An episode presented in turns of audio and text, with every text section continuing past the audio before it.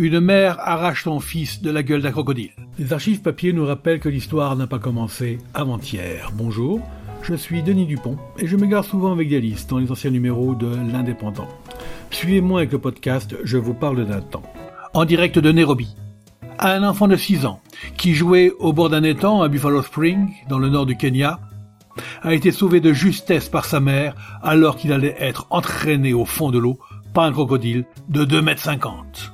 Mark Radley, en compagnie de ses deux sœurs et d'autres camarades de son âge, se trouvait sur un terrain de camping très fréquenté lorsqu'il fut happé par un crocodile de l'étang tout proche. Les deux bras pris dans la gueule du saurien, le petit garçon était entraîné sous la surface de l'eau à travers un bouquet de roseaux. Entendant les cris de son fils, Madame Carol Ridley se précipita et put arracher son fils de l'emprise de l'animal. Je n'oublierai jamais l'expression de terreur folle qui a envahi le visage de Marc, a-t-elle déclaré. Tu m'étonnes, John. C'était Je vous parle d'un temps, un podcast produit par l'Indépendant et présenté par Denis Dupont, à retrouver ici même chaque semaine, voire même parfois plus.